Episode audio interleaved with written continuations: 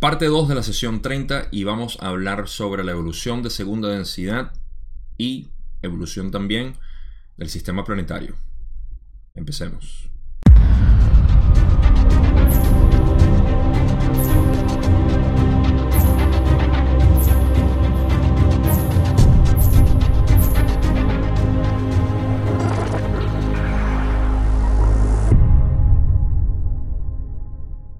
En la primera parte hablamos de lo que era el complejo mente-cuerpo-espíritu a gran profundidad, así que si no lo han visto, vayan a verlo porque me parece que es la parte más importante de lo que es la sesión 30 en general. Ahora eh, vamos a hablar de lo que es la evolución de segunda densidad.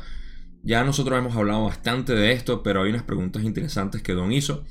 Y eh, eso va a llevar también a una pregunta que quedó pendiente en la sesión 29 al final sobre la evolución del sistema planetario o de lo que era la, masa espiritual en sí de, la galaxia. Y eso lo vamos a explorar al final. Así que eh, recuerden que en la última, eh, en, el último video, en la primera parte, terminamos la sesión Don preguntando algo sobre la evolución del complejo mente-cuerpo-espíritu como tal.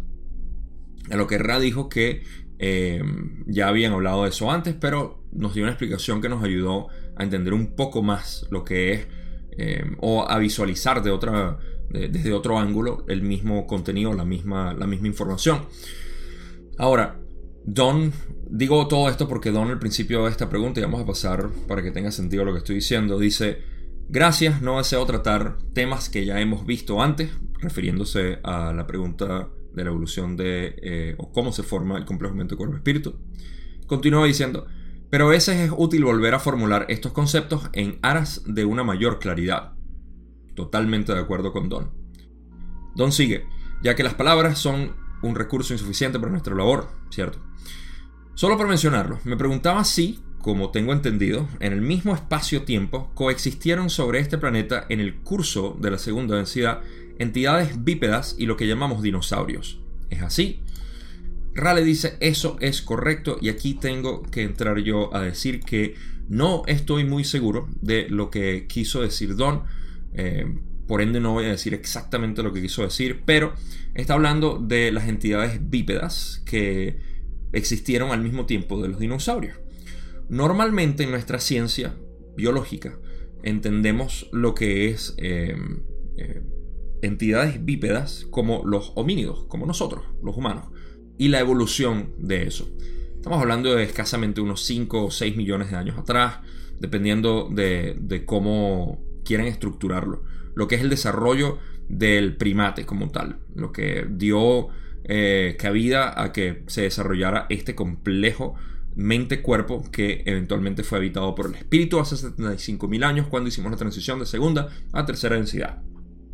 Entonces, em, no estoy seguro si se están refiriendo, eh, o de hecho, tiendo a pensar que Don, cuando hablaba de entidades bípedas, se refería a cualquier entidad, no solamente a los homínidos, porque no existían, no hasta donde yo tengo entendido, quizá hay información que no, no poseo, los humanos o, el, tipo de, el prototipo humano no existía para la época de los dinosaurios pero sí existían entidades bípedas y eso sí lo sabemos porque bípedo simplemente quiere decir que andaban en dos piernas. Y hasta el tiranosaurio Rex es un ejemplo de eso. Eh, y tenemos eh, información de hace probablemente 200 millones de años atrás o más que existían también entidades bípedas. En comparación a los dinosaurios que en general no eran bípedos. La pregunta de Don quizá va eso, pero no sé qué otra entidad bípeda podía existir en ese entonces que no fuera un reptil considerado un dinosaurio. Así que ahí eh, quizá mi, eh, mi historia eh, se me se escapa, mi, mi, conocimiento, pero no, no puedo encajarlo con nada. En cualquier caso, lo más importante para la pregunta es el mecanismo de, la, de lo que es el, la, función bípeda en, en, el, en, el, en la entidad de segunda densidad para el desarrollo hacia tercera. Y eh, Don pregunta que si existían y por supuesto sí, le, eh, Rale dice que sí. Y ahora la pregunta que sigue quizá ayuda a esclarecer un poco más lo que es la, la interrogante de sí de Don. cuando dice estos dos tipos de entidades parecían ser totalmente incompatibles, por decir así.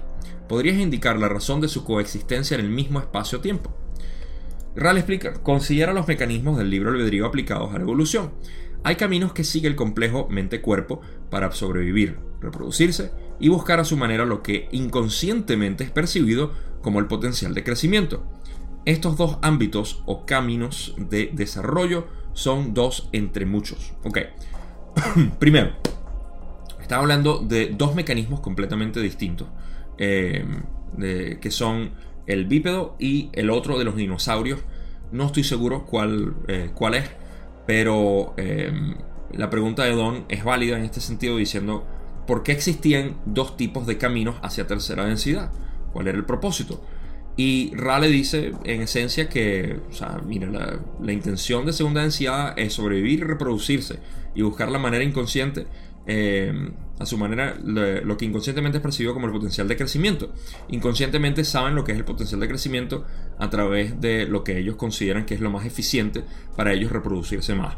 Entonces, en, ese sentido, eh, no importa qué tantos caminos, porque dicen hay eh, dos entre muchos, esto, que estamos hablando de los dinosaurios y el bípedo como tal, que todavía no me queda claro, eh, me gustaría tener un poco más de conocimiento en eso, pero no sé a lo que se refieren en ese sentido, solamente que es, para lo que es relevante la pregunta, ah, hay varios caminos de poder desarrollar ese, ese crecimiento o búsqueda, que es lo que en realidad todos estamos haciendo desde la materia física que conocemos como eh, energía inteligente en primera densidad, hasta eh, lo que es la séptima densidad, que es pura luz. Estamos en búsqueda de crecimiento hacia el espiral de ascensión hacia la luz. Así que em, no es más que eh, es otro camino. No sé. Me, gustaría de nuevo entender un poco más a lo que se refiere. Ahora, esto es una pregunta que no, no pensaba incluir, pero igualmente la, incluí porque me pareció interesante. Eh, Don dice, ya veo, un programa de noticias que vi un par de semanas atrás propuso la pregunta del por qué los dinosaurios desaparecieron, podrías decir, súbitamente de nuestro planeta. Sé que esto no es importante, pero me preguntaba cuál era la razón.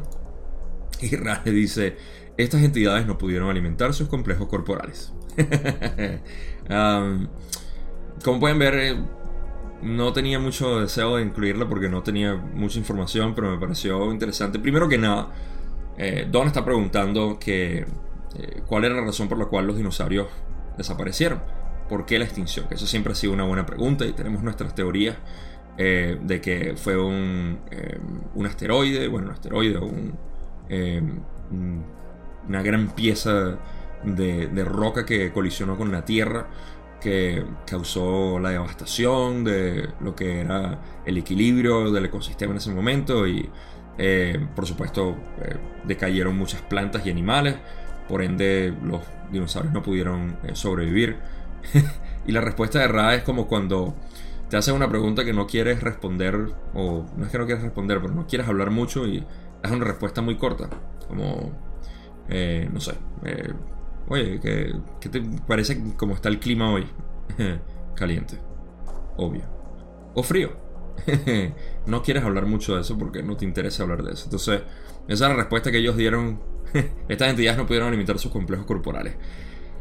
La razón por la cual Ra no quería elaborar mucho en esto es porque, de hecho, Don lo reconoce al, hacer la pregunta. Dice, sé que esto no es importante, pero me dio curiosidad saber. Y Ra, al ver que Don dice que no es importante, dice, ah, ok, bueno, ya que sabes que no es importante, te vamos a dar la respuesta que eh, ya tú sabes. Como para que sepas que no nos interesa hablar de eso. Um, ok, entonces, esta pregunta de hecho no está en los libros, en los libros traducidos, al menos. Y hay otra más que quise incluir a última hora, pero me pareció mucho más importante. Don continúa y dice, en segunda densidad es donde se origina el concepto de reproducción sexual. ¿Es así? Ra dice, eso es correcto. Don pregunta, ¿puedes indicar la filosofía que hay tras este método de reproducción del complejo corporal. Ra dice, en la segunda densidad se establece la estructura básica para el trabajo de tercera densidad. De ese modo puede considerarse que el mecanismo básico de la reproducción se subordina a un inmenso potencial en tercera densidad para el servicio al prójimo y al yo, no solo por las funciones de transferencias de energía, sino también por los diversos servicios llevados a cabo en el estrecho contacto de aquellos que se ven, digamos, atraídos magnéticamente entre sí.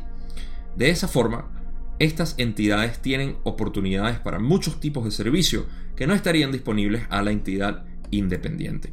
Ok, ah, un par de puntos que mencionar aquí. La traducción dice eh, reproducción sexual, algo que no estoy seguro si vamos a encontrar en la sesión 32 o 33. Em, es sobre la sexualidad como, como tal. Y Ra eh, dice eh, reproducción bisexual. Si no encontramos el término, chévere, continuamos y no hay que hacer ninguna aclaratoria. Pero en inglés eh, la palabra que utilizaron fue bisexual. Porque la reproducción bisexual, de la manera como ellos se refieren, no, no utilizan el término bisexual en, como nosotros conocemos la atracción de un individuo hacia los dos géneros, masculino, femenino, eh, sino a la manera de aparear lo que es el, eh, masculino y el femenino, esa, eh, biológico como tal. Entonces la reproducción bisexual, cuando lo dicen en inglés, bisexual se refiere a esa unión biológica de dos géneros distintos. Y de nuevo, esto es algo, es una palabra que se utiliza muchísimo en, en, la sesión, de nuevo, creo que es 32 o 33, vamos a llegar pronto a eso, cuando hablan de sexualidad y ahí es más importante hacer esa acotación. Pero de nuevo, si no lo encontramos en la traducción, no hay por qué mencionarla. O quizá yo por simplemente mencionarla porque así soy yo, la mencionaré. de todas maneras, eh, eh, quizá da un poco más de perspectiva el uno saber que se referían a reproducción bisexual en ese sentido, aunque nosotros entendemos lo que es la reproducción sexual como tal. En cualquier caso, eh, para poder sacar la, eh, la pregunta de Don, estaba hablando de lo que era el mecanismo como tal. Me distraje un poco y vamos a ver. Primero que, bueno, sí, en, en, segunda densidad es donde se origina el concepto de reproducción sexual. Eso es correcto, no existe anteriormente. Y luego Don quiere saber cuál es la filosofía que hay detrás de este método de reproducción para nosotros, para la segunda densidad en realidad. Y aquí es donde vamos a lo que es el elaborar la función que tiene el, buscar una reproducción sexual a través de, em, de, lo que es, y quizás aquí es donde de repente tiene más validez el, uso. Una vez más, Ran no utilizaba un término o una palabra eh, por simplemente usarla, sino porque daba un poquito más de dirección hacia la respuesta concisa que se quería eh, que se quería dar, a pesar de, las limitaciones del lenguaje como tal. Pero entonces, cuando dicen que em, esta reproducción entre biológicamente masculino y femenino ayudaba a, crecer a la, entidad de segunda densidad, es por una razón y es lo que vamos a explorar aquí. a diferencia de una reproducción sexual, digamos que no tenga que eh, buscar aparear a, las dos, em, a los dos géneros o al menos no de una manera cercana. Ok. Dicen, en la segunda densidad se establece la estructura básica para el trabajo de tercera densidad. Esto es lo más importante que mantener en mente. En segunda densidad, todo lo que se está haciendo es eh, el trabajo en realidad que se hace es para subir a tercera densidad. Lo que quiere decir que se están aprendiendo las lecciones más básicas de tercera densidad en segunda densidad. Así como ahorita nosotros estamos eh, aprendiendo las lecciones más básicas de cuarta densidad, que es amor y entendimiento, para unificarnos todos, ¿no? Eh, de la misma manera nosotros, a pesar de que estamos en tercera densidad, queremos aprender esas lecciones de cuarta. Y en cuarta, a finales de cuarta, se empieza a aprender también las lecciones de quinta, y en quinta las de sexta, y así. Entonces, em, eso es importante mantenerlo en mente. Es un espectro total. Entonces, dicen, de ese modo puede considerarse que el mecanismo básico de la reproducción se subordina un inmenso potencial en tercera densidad para el servicio del prójimo. Okay. Todo esto es que em, se, crea, digamos, la, la posibilidad de que estas entidades puedan reproducirse de esa manera para atraerlas más, en, pocas palabras. Eso es lo que hace la atracción de, tener este tipo de reproducción para, sobrevivir y para crecer. Y los, los une mucho más, ¿no? En segunda densidad. Y dicen, no solo por las funciones de transferencia de energía, sino también por los diversos servicios llevados a cabo en el estrecho contacto de aquellos que se ven, digamos, atraídos magnéticamente entre sí. ¿Y quiere decir esto lo que ya estaba diciendo? Que no solamente es en la transferencia de energía, en, en sus modos más básicos.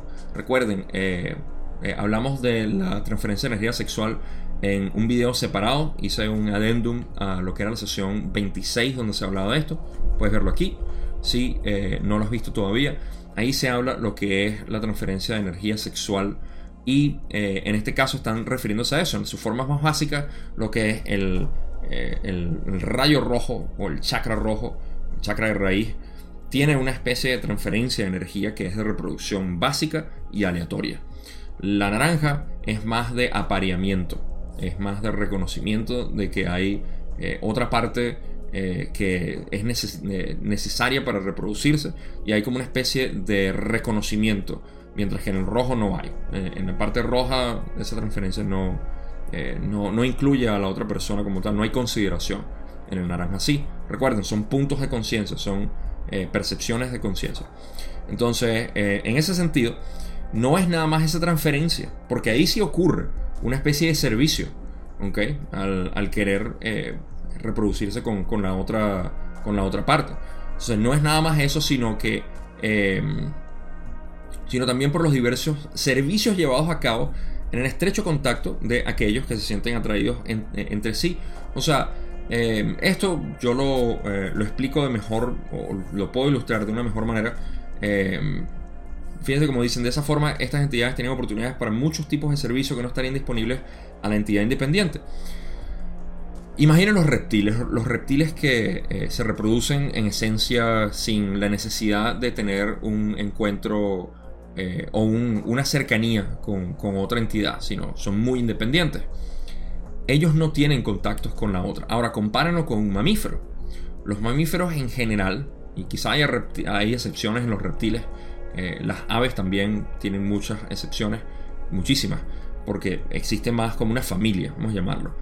Eh, los mamíferos son los que más representan, eh, a mi parecer, esto es simplemente interpretación mía, que representan más esa unión familiar que existe, ese lazo eh, fraternal que existe entre las entidades del grupo. Eh, lo podemos ver muchísimo.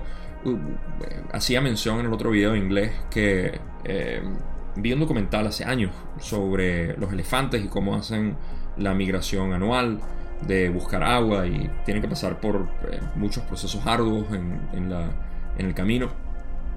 Y una parte que me llamó muchísimo la atención, incluso en ese entonces donde yo veía a los animales como eh, simplemente animales y nosotros éramos humanos eh, evolucionados de ellos. Y vi la conexión tan grande que existía y diferencia entre lo que era un mamífero como el, elefante, que es mucho más avanzado, eh, mucho más avanzado en segunda densidad, ya casi a, tercera, así como los delfines, aunque hay personas que dicen que los delfines son de hecho tercera densidad, lo cual es interesante, pero no tengo material para apoyarme en eso.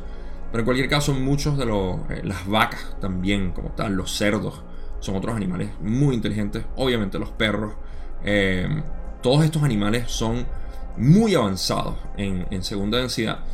Y de nuevo, eh, a lo que iba con el documental que vi de, de los elefantes, es que se vio primero algo que cuando ellos pasaban, porque hacían el mismo recorrido y pasaban por un lugar donde había muerto un ancestro de ellos, un elefante antiguo, eh, hacían como una especie de, respeto hacia el elefante y se notaba que había una expresión de, luto o de, cariño, de nostalgia hacia ese elefante. Y eso es muy, pero muy eh, impactante emocionalmente para uno saber que los animales tienen ese tipo de, de, compenetración. Y bueno, todos los que tienen mascotas saben eso. ¿Dónde está Oliver? Lo quiero abrazar ahorita más después de lo que les voy a contar, que es lo que más en realidad me llamó la atención de este documental para, de nuevo, seguir elaborando en cuanto a lo que significa esta, eh, eh, este mecanismo de reproducción eh, bisexual, utilizando el término que usaron originalmente, entre, entre digamos, los mamíferos, para poder dar las oportunidades de servicio estas oportunidades de servicio son esas en las cuales se conectan con los otros animales. Y la parte que realmente rompió mi corazón en este documental fue cuando un elefante, eh, un elefante tuvo que dejar a su bebé elefante porque estaba eh, deshidratado, estaba muriéndose y eh, lo tuvo que abandonar porque sabía que si no, si se quedaba con el elefante para cuidarlo, iba a perecer también y tenía, o sea, era más importante la manada o el grupo de elefantes que el pequeño elefante que estaba muriendo. Pero lo que se veía en esas imágenes, en esas escenas, era la, la tristeza, eh, o sea, lo, mismo que estoy sintiendo ahorita yo otra vez, es esa, eh, ese amor que tenía por, por, su bebé y que tenía que dejarlo. Ah, o sea, eso fue brutal para mí, eh, incluso en ese entonces, ahorita que lo recuerdo quizás es peor. pero, o sea, se, se demuestra una vez más lo que es el servicio que tienen esto, eh, la posibilidad de servicio que tienen los animales que, se, que, pueden llegar a tener esa, eh, esa relación familiar. Y eso los ayuda a polarizarse, o no polarizarse, perdón, mal uso de la palabra. Los ayuda a desarrollar lo que es el trabajo para tercera densidad, para obtener el espíritu, que es lo que realmente habita en, en la entidad de tercera densidad. Ok. Eso es todo lo que voy a decir. Eh, si no, voy a empezar a llorar aquí recordando esa escena que fue brutal. Ok, pasando a la siguiente pregunta. Don dice, la razón fundamental para ello fue incrementar la oportunidad de la experiencia del creador único. Ra dice, eso no es solo correcto, sino que es la clave para lo que ocurre en todas las densidades. Y bueno, aquí Don simplemente está preguntando algo que es bastante obvio, pero a veces lo obvio tiende a ser tan obvio que le pasamos por encima.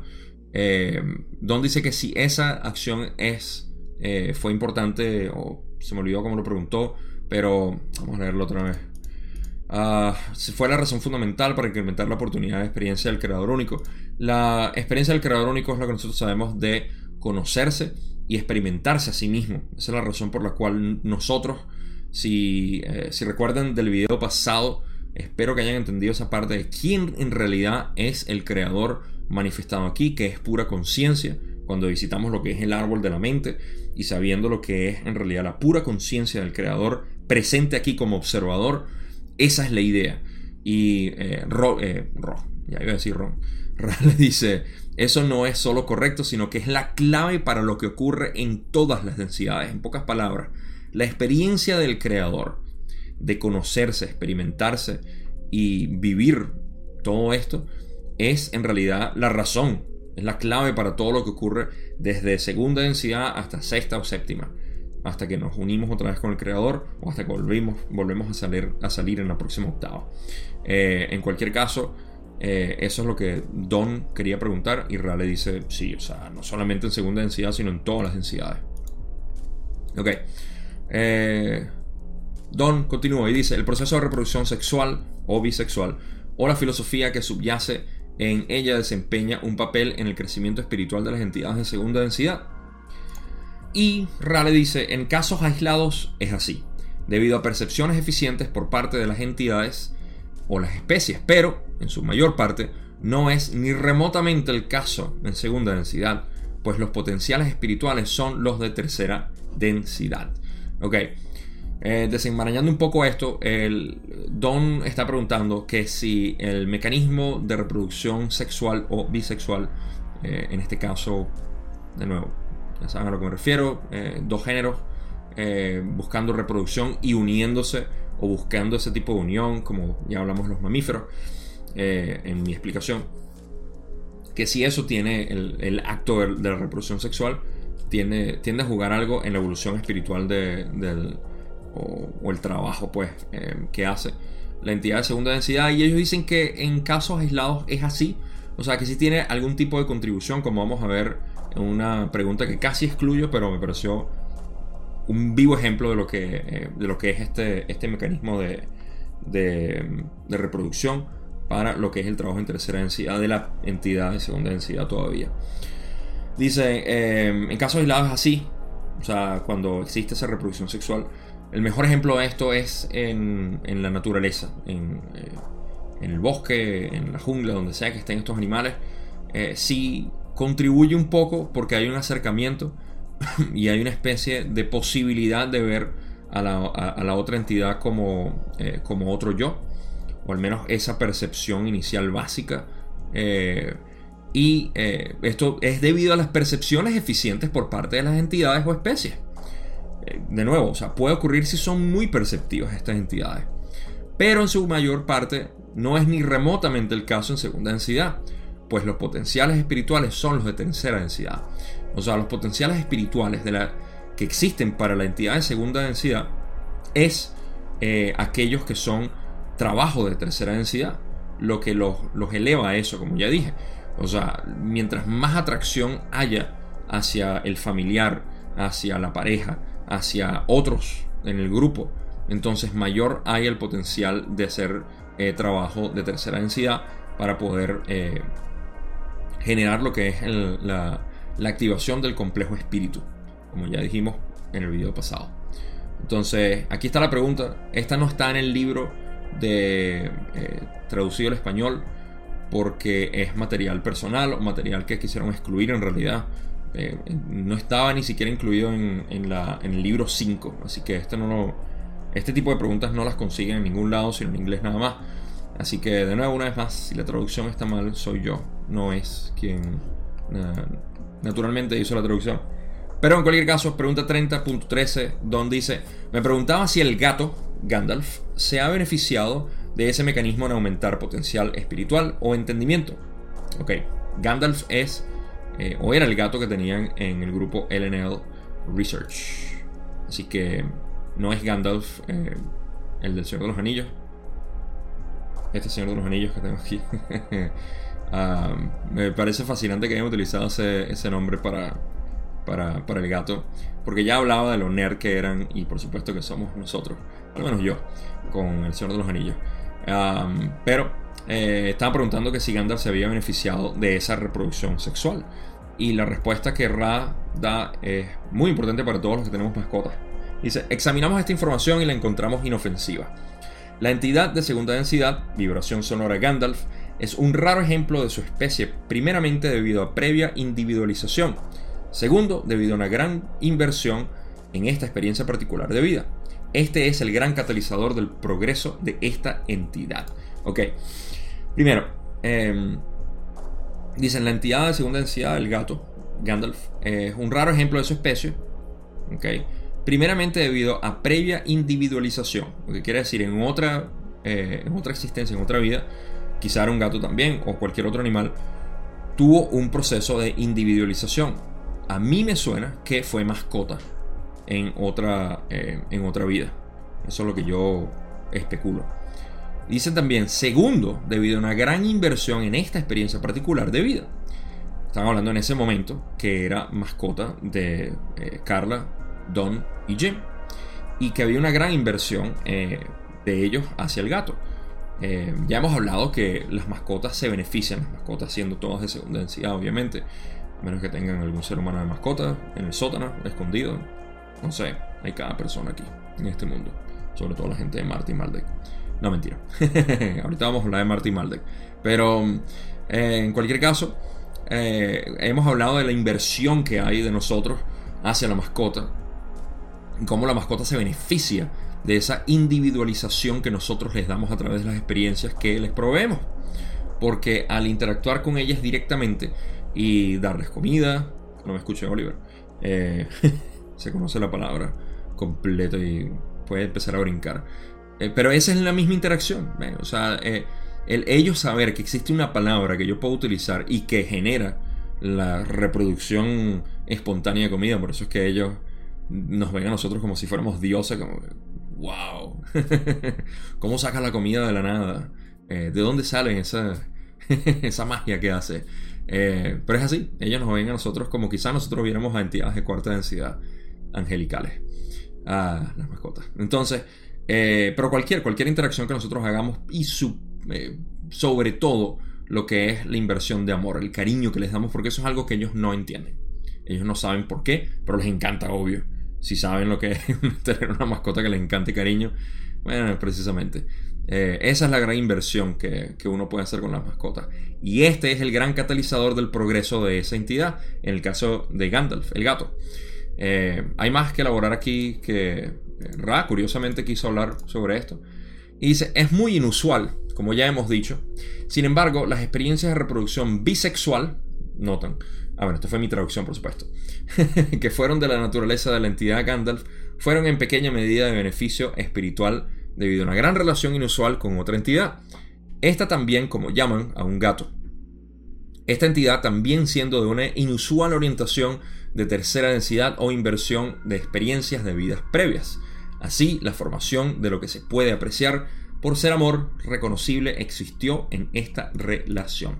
Ok, ¿qué pasó? Estamos hablando de Gandalf todavía, el gato. Em, es inusual que esto ocurra, me parece a mí que es inusual, no tanto porque, eh, porque es una mascota que querían mucho, sino también porque la mayoría de los animales en segunda densidad existen en la naturaleza y no tienen este tipo de experiencia. Sin embargo, las experiencias de reproducción bisexual, una vez más, eh, gato con gata, en este caso, que fueron de la naturaleza de la entidad Gandalf, fueron en pequeña medida de beneficio espiritual. La respuesta eh, que le dio a Don cuando Don preguntó precisamente de cuál es el beneficio que la reproducción bisexual eh, tenía para el crecimiento espiritual o desarrollo espiritual de la entidad. Y dicen que eh, fueron en pequeña medida de beneficio espiritual debido a una relación inusual con otra entidad también, otro gato, que también tenía, según ellos dicen, también eh, siendo una inusual orientación de tercera densidad. En pocas palabras, Gandalf era un gato muy pero muy afortunado. No solamente tuvo de, de dueños a Carla, Don y Jim, que le dieron muchísimo amor, muchísimo cariño. Eh, aparte, están figurados en el material de Ra, o está figurado Gandalf. Eh, y, eh, sino que tuvo una relación con una gata, supongo, donde tuvieron un gran beneficio porque la gata de por sí también traía en, en encarnaciones previas mucha individualización y era con una orientación de tercera densidad. Entonces, en esencia, se comunicaron los gatos eh, Gandalf y la gata, conocemos el nombre, eh, y se ayudaron mutuamente, por supuesto, pero Gandalf se benefició bastante de eso. Entonces, eh, así, la formación, esta última frase es importante porque resalta lo que había dicho, por ejemplo, el ejemplo de los elefantes. Así la formación de lo que se puede apreciar por ser amor reconocible existió en esta relación. Existió amor en esa relación.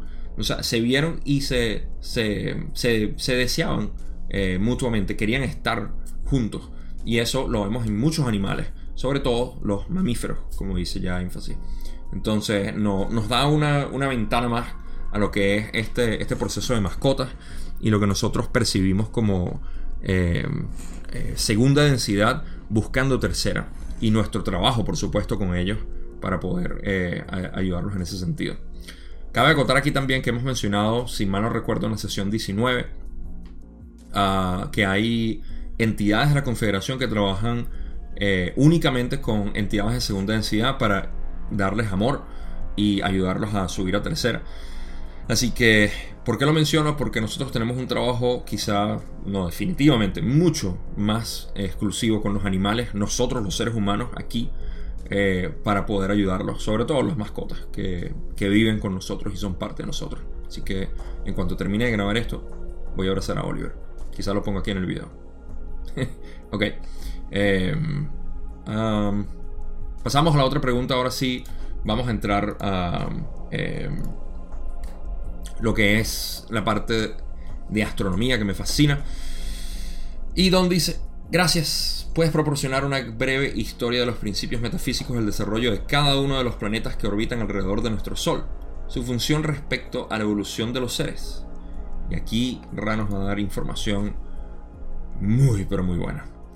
Ra dice, te proporcionaremos una descripción metafísica solo de aquellos planetas sobre los que los complejos individuales mente, cuerpo, espíritu han sido, son o serán experimentados. Puedes comprender que las otras esferas forman parte del logos. Comencemos por el planeta que conoces como Venus. Esta esfera planetaria tuvo una evolución rápida en nuestro planeta nativo, es nuestro planeta nativo, y la rapidez del avance de los complejos mente, cuerpo, espíritu sobre su superficie se debió a una interacción armoniosa. Ok, aquí tenemos bastante que sacar y para empezar, primero estamos pasando ya de lo que es eh, trabajo de segunda densidad y yendo a tercera a hablar de lo que es la evolución de los planetas. La evolución de los planetas en el sistema solar. Vamos a empezar con eso primero. Y Ra dice que únicamente nos van a dar información sobre los planetas que han tenido, tienen o pueden tener, o serán, tendrán eh, desarrollo de complejos mente-cuerpo-espíritu. O sea, nosotros. En pocas palabras, hay planetas que no, como dicen. Puedes comprender a las otras esferas como parte del logos. Extensiones, digo yo, del Sol, en este caso. Son partes de... Eh, para mí se refieren, cuando dicen el logo, se refieren al Sol en este caso, que debería ser sublogo. Aquí empezamos a tener problemas con los términos. Eh, es mi interpretación que se refieren al, Sol, pero en cualquier caso, cuando se refieren al logo, es el mismo logo central. Eh, solamente que aquí físicamente sabemos que los planetas son parte del Sol más que de la galaxia. Están más cerca del Sol que de la galaxia, si lo quieren ver así. Entonces, eh, esto es importante mantenerlo en mente porque cuando hablamos, por ejemplo, fíjense que arrancan con Venus, están saltándose a Mercurio. Mercurio no ha tenido ni tendrá eh, vida como la conocemos, según Ra. Okay. No crean todo lo que diga Ra, no crean nada lo que diga yo. Crean lo que ustedes quieran, en realidad, y lo que realmente resuene con ustedes. Eh, sé que esto puede causar, oh man, no puede ser. No puede ser. Mercurio no va a tener vida. Ah, pero Mercurio es vida, en realidad. Entonces, eh, esto me deja pensar a mí. Primera divagación que voy a hacer es que si los planetas como tal, hay varios que vamos a explorar ahorita, em, si esos no pueden tener vida, ¿por qué existen? ¿Cuál es su propósito? Y aquí los astrólogos pudieran venir, si hay alguien que es astrólogo en la audiencia, por favor, déjenmelo en los comentarios y me dicen qué eh, sacan ustedes de esto, porque me interesa, yo no sé mucho de astrología, pero sé que hay una influencia de las esferas planetarias, así como las estrellas y las constelaciones, en lo que es eh, la vida en los planetas, ya sea en Marte, en la Tierra, donde sea. Entonces quizá el propósito de estos planetas que no tienen vida ni tendrán es únicamente el de causar una influencia de algún tipo por la energía que tienen. Sé que los planetas tienen energías masculinas o femeninas, eh, o quizá algo, muchas vibraciones que no se pueden categorizar sino hay una especie de, intercambio energético entre estos planetas y los planetas que van a tener vida, o tienen vida, como nosotros, aquí en el planeta Tierra. Entonces, una vez más, interesante hacer esa, anotación ahí de que hay planetas que no son, eh, no van a tener vidas, pero son parte del logo. Ok, ahora sí, saltamos a Mercurio. Mercurio es uno de esos planetas. Venus, dicen, que es la esfera planetaria donde ellos tuvieron una evolución rápida, eh, sabiendo que Ra viene de Venus. Esto fue porque eh, tuvieron una, una interacción muy armoniosa entre ellos. Eh, Ra, el grupo de Ra, o la población de Ra, si mal no recuerdo, era una población de aproximadamente 38 millones de personas, vamos a llamarlo. Y eh, únicamente esto pone en contexto bastante. Le estoy dando información que está en otras partes de la sesión pero es relevante ahorita, así que no importa mencionarlo ahorita, más adelante, cuando sea. creo que se graduaron aproximadamente 6 millones de los 38, aproximadamente 17%, 18% de la población. Em, y fíjense, eso fue una, cosecha muy armónica. El resto, el otro 82%, tuvo que repetir, 83%, tuvo que repetir em, tercera densidad en otro planeta. Entonces, dos cosas. Uno, es muy común que no, se gradúe todo el mundo. Y de hecho es muy común que se gradúe una porción muy baja, sabiendo que en Venus tenía una relación muy armoniosa. Y que mucha gente repita. Entonces eso es común. Y lo otro es que es también común que si eso pasa, es normal. Y está bien que uno repita tercera densidad. No es el propósito, obviamente, por lo que estamos aquí. Pero si sucede, sucede. Em, y, ya llegará su tiempo para las personas ascender a cuarta densidad. En cualquier caso, información que no está aquí, pero quería mencionarla. Ellos dicen que eh, tuvieron un avance muy rápido por eso. Mencionando la historia de Ra, para hablar aquí de Venus, eh, ellos ascendieron eh, fácil a cuarta densidad, o al menos una buena porción, comparada con la Tierra que parece que quizá 1% menos. no sé. todo puede cambiar. Ra dijo en algún momento que la posibilidad siempre está ahí. Así que de súbito podemos todos elevar nuestra conciencia y subir a cuarta. Pero en cualquier caso, eh, ok, Razi subió eh, a cuarta y tuvieron una evolución muy rápida en cuarta porque venían con una armonía muy grande y las enseñanzas de amor fueron muy, muy fáciles para ellos. Sin embargo, tuvieron lo contrario en quinta, porque para balancear todo ese amor con sabiduría, tuvieron bastante trabajo que hacer y mucho que, eh, que balancear, porque ese es el trabajo de quinta adquirir sabiduría sobre el amor que ya tienes. Y luego en sexta sí han tenido un progreso muy rápido porque ah, traían muchísimo avance en lo que era amor y están mucho más balanceados. Sin embargo, demuestran en su personalidad, si pudiéramos llamarlo así, mucha ingenuidad que fue lo que hicieron aquí cuando bajaron por primera vez el planeta hace aproximadamente 9.000 años, o 9.000 años, 11.000 años creo que fue. Eh, y luego otra vez con la construcción de las pirámides y otra vez con Akenaten. Y bueno, o sea, ah, cada vez que vienen han hecho algo de una manera ingenua con los trogloditas que somos todos aquí en la Tierra. Em, siempre distorsionando todo y pervirtiendo todo lo que nos dan. Ah, pero bueno, entonces eso describe mucho a Ra. Y fíjense que lo mencionan ahí que tuvieron una interacción armoniosa, pero eso lo van a elaborar en otras sesiones.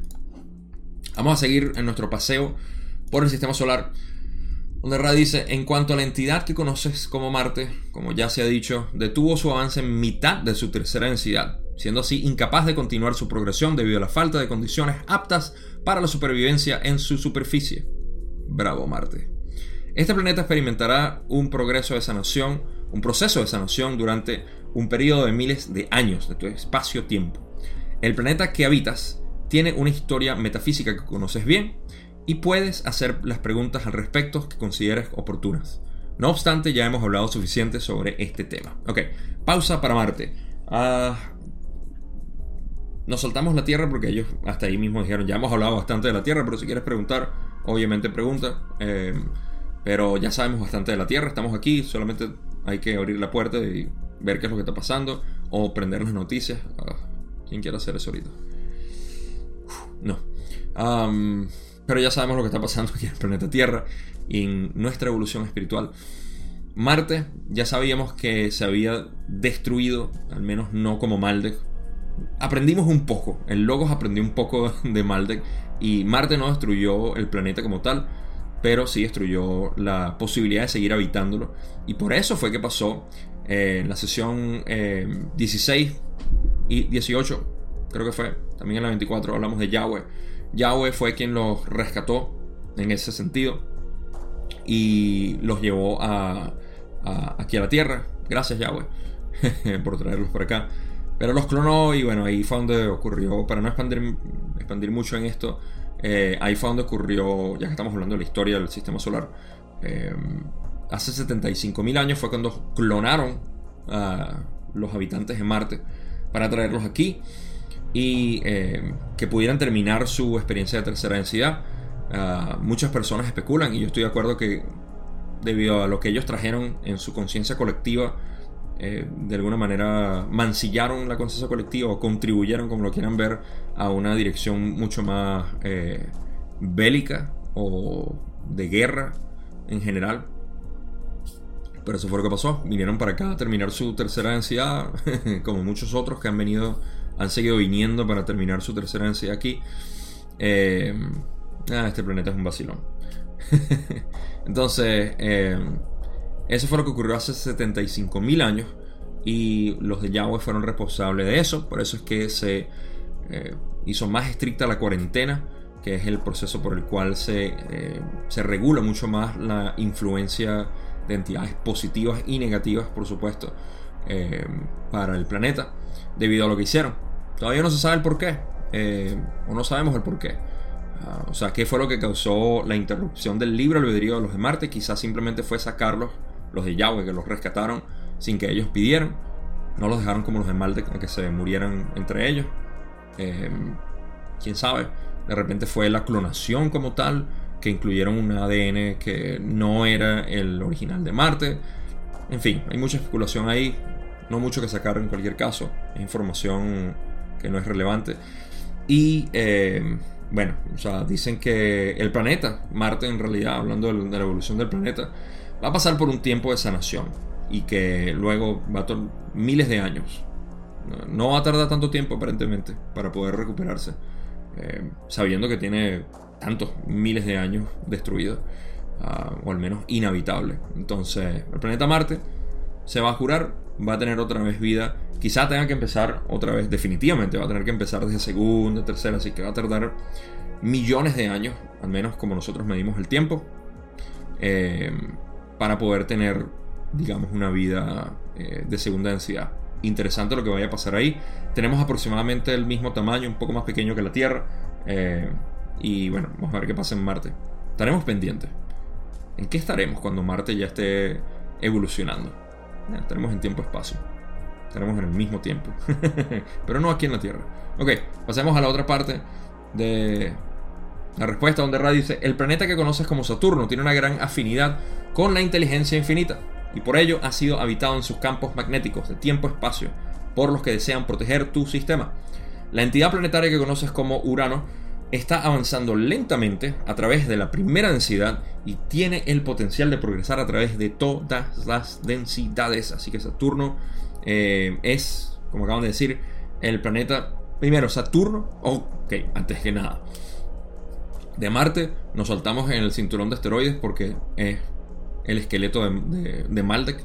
Para los que no lo sabían, uh, Maldek explotó y eso es lo que forma el cinturón de asteroides ahora. Y los cometas, de hecho, eh, que dicen son la.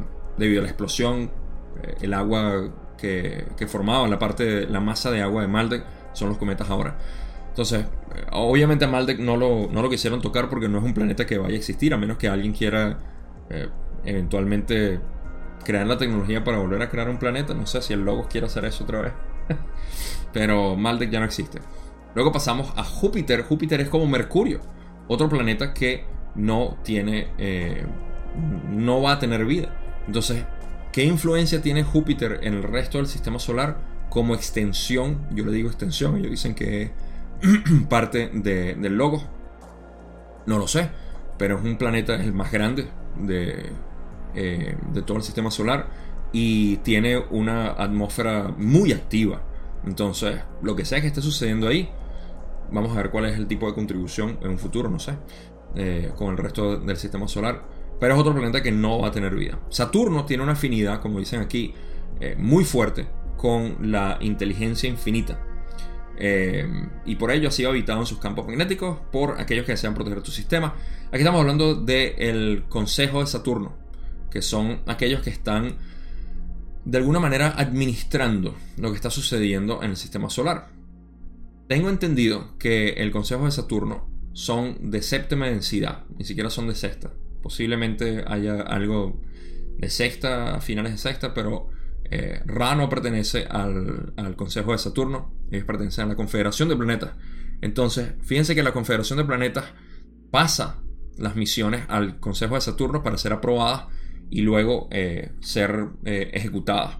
Y de la misma manera, las entidades de la Confederación del planeta, de Planetas pasan la misión o el proyecto a la Confederación de Planetas para ser aprobado y luego ejecutado aquí.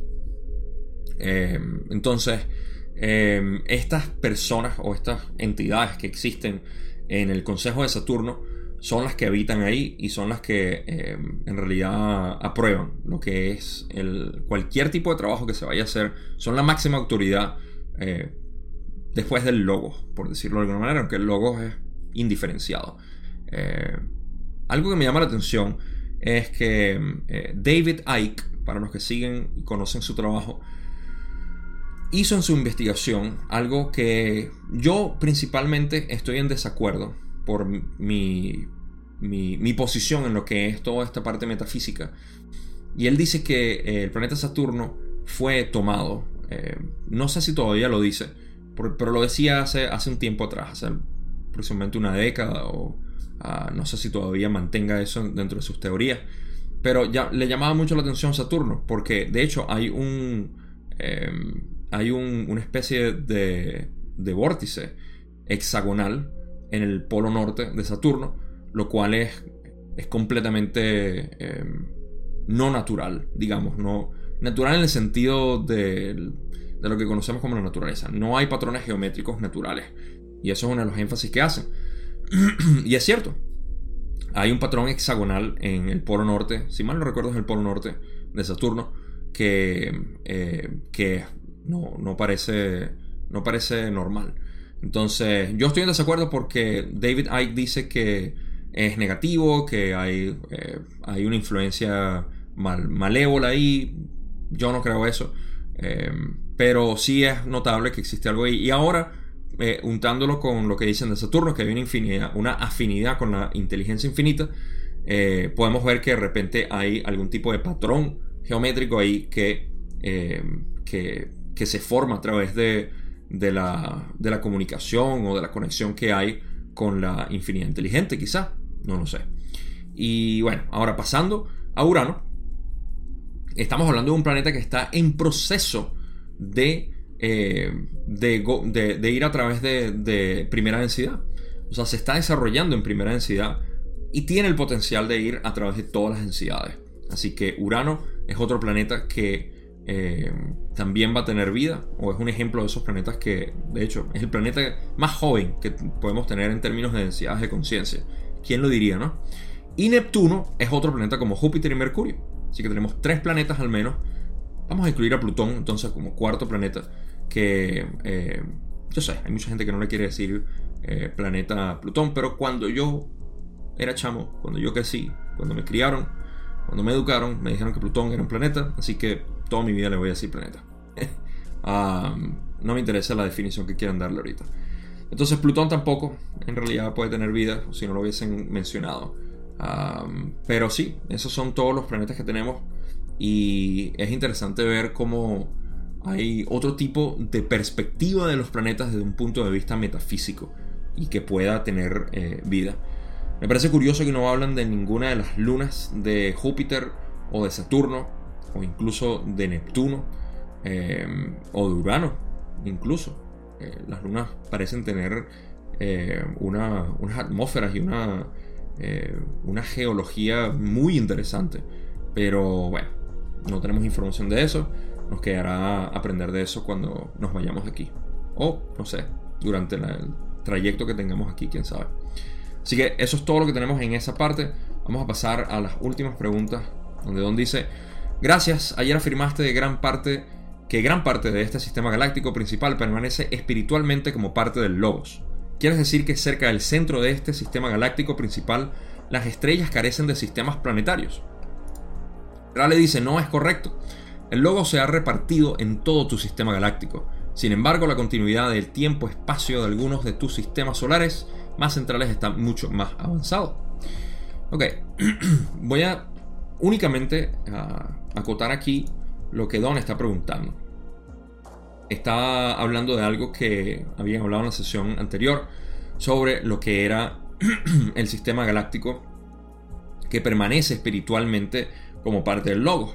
Ah, esta fue la pregunta que, que, dije en la sesión pasada que Ra respondió de, a su manera, pero no era la pregunta que inicialmente Don quería hacer. Y aquí está siendo como expandida en tres preguntas. Entonces, eh, Don pregunta que si, o sea, eh, ¿quieres decir que si cerca del centro del sistema de la galaxia como tal, ah, las estrellas no tienen planetas? Porque dice que permanecen en un estado eh, espiritual. Y Rale dice que no, no es así, sino que ya está em, la continuidad de tiempo-espacio, no me voy a adelantar porque la, siguiente pregunta va a tener más, más sentido.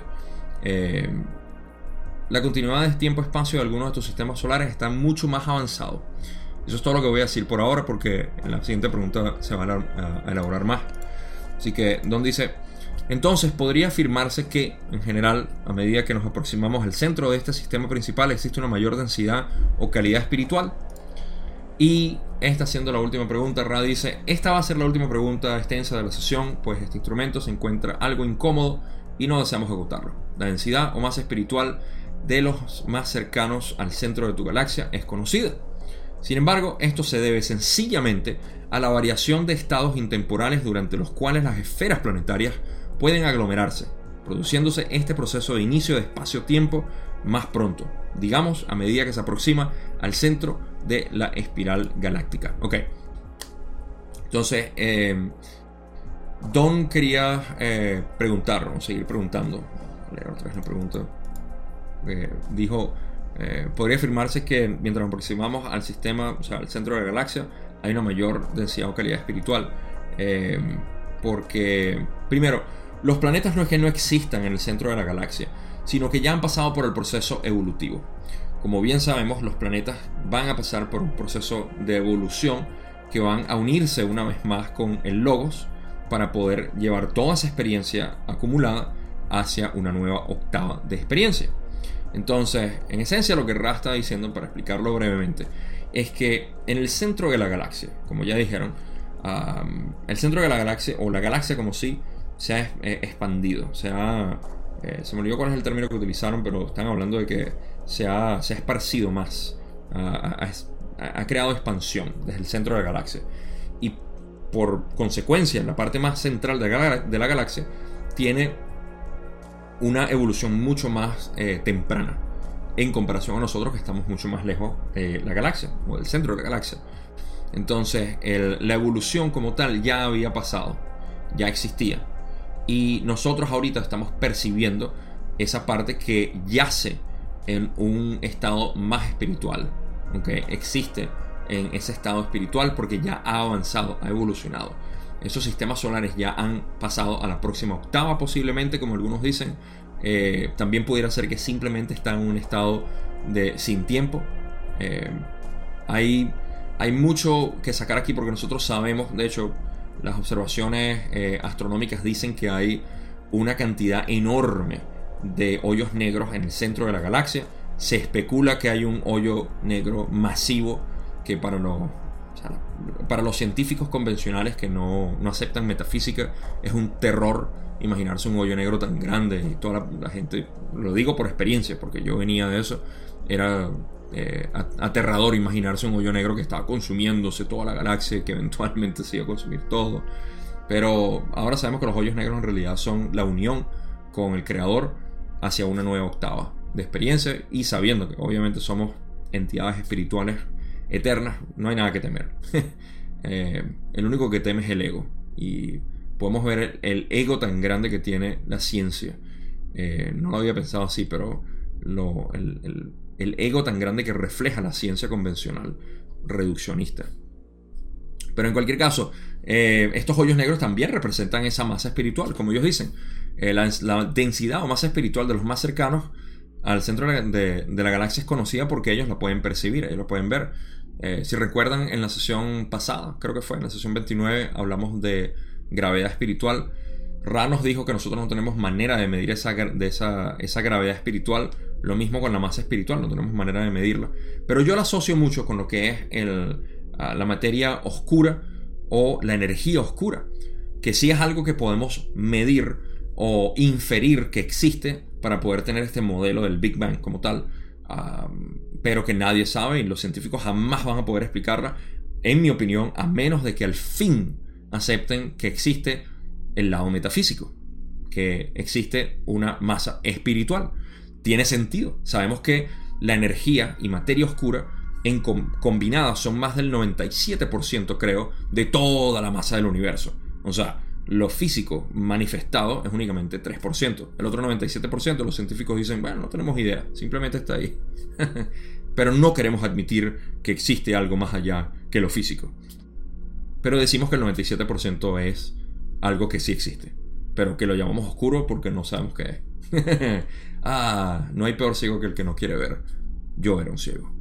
Ok, entonces, en ese sentido sí sabemos que existe una masa espiritual eh, y podemos inferirlo nosotros también. Eh, de que existe. Y en el centro de la galaxia, sobre todo, hay una evolución, porque la masa quizá espiritual, el potencial que existe, esa materia oscura, puede ser el potencial que existe. El espacio está vivo, el espacio es energía pura y absoluta. De ahí es donde viene eh, la, energía infinita de Tesla, de lo que es la, presión infinita que hay entre lo que, lo que llamamos el, tejido del espacio. Entonces, eh, eso existe como tal. Pero en el centro de la galaxia, digamos que hay materia o energía que ya ha evolucionado a través de diferentes experiencias para generar una octava distinta. Y a eso es a lo que se refiere Ra aquí. No tanto al espacio como tal, sino al, espacio que se volvió energía, que se volvió experiencia, que se unió otra vez con el creador para crear otra octava de experiencia. Entonces, eh, creo que eso es todo en realidad lo que puedo decir aquí.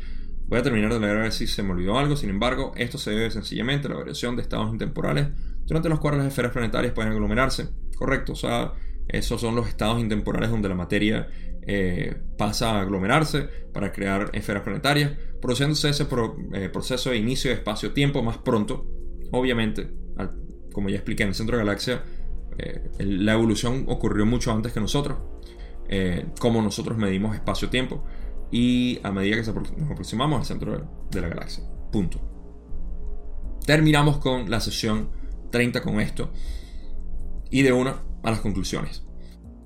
Aquí tenemos dos referencias de lo que es nuestro propósito. Okay. Recuerden que a mí me gusta sacar siempre lo que es práctico para nosotros que estamos eh, vivos, estamos teniendo experiencia estamos conociéndonos a nosotros mismos. Es un recordatorio. Para mí este video, esta segunda parte de la sesión 30 es un recordatorio de lo que venimos a hacer aquí, lo cual es experiencia. Primero, tuvimos eh, el recordatorio de parte de segunda densidad y en su evolución a tercera, yendo hacia lo que es eh, una, búsqueda de amor inevitable. Búsqueda de amor para poder ascender a tercera. Y eh, también vimos el recordatorio en el sistema planetario y su evolución, lo que es la búsqueda de experiencia a través de las densidades de conciencia y cómo el propósito general es, en realidad, unirse una vez más con el Logos. Así que mientras estemos aquí, eh, durante todo este proceso, la búsqueda es la misma. Y ahorita mismo, eso es lo que estamos haciendo.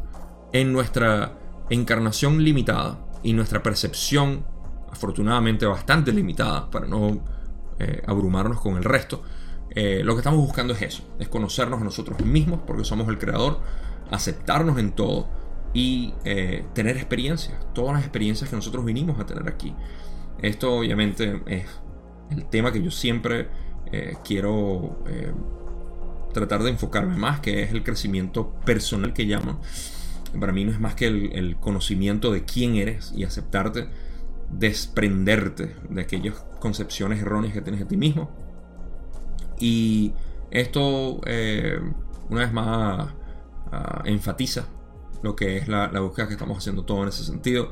Sabemos que es parte de, lo que venimos a hacer.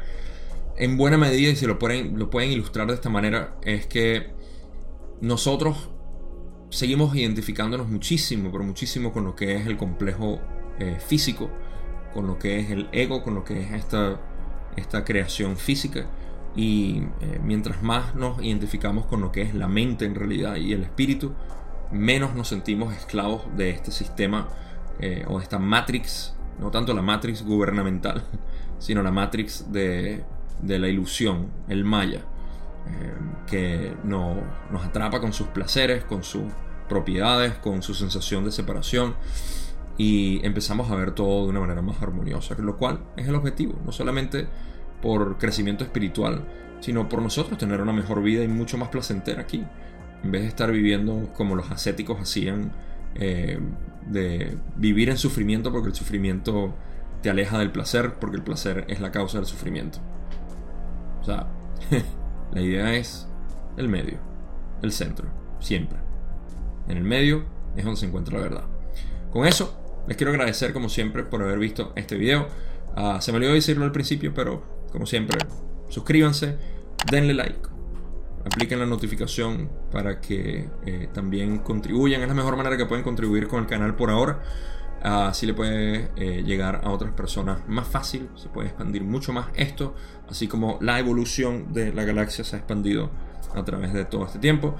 Y sin más que decir, gracias, gracias y de verdad Gracias como siempre por estar ahí presente, viendo, aprendiendo, enseñándome a mí también y nos vemos en la próxima sesión. Ya saben, se les quiere mucho. Sesión 31, la próxima semana. Un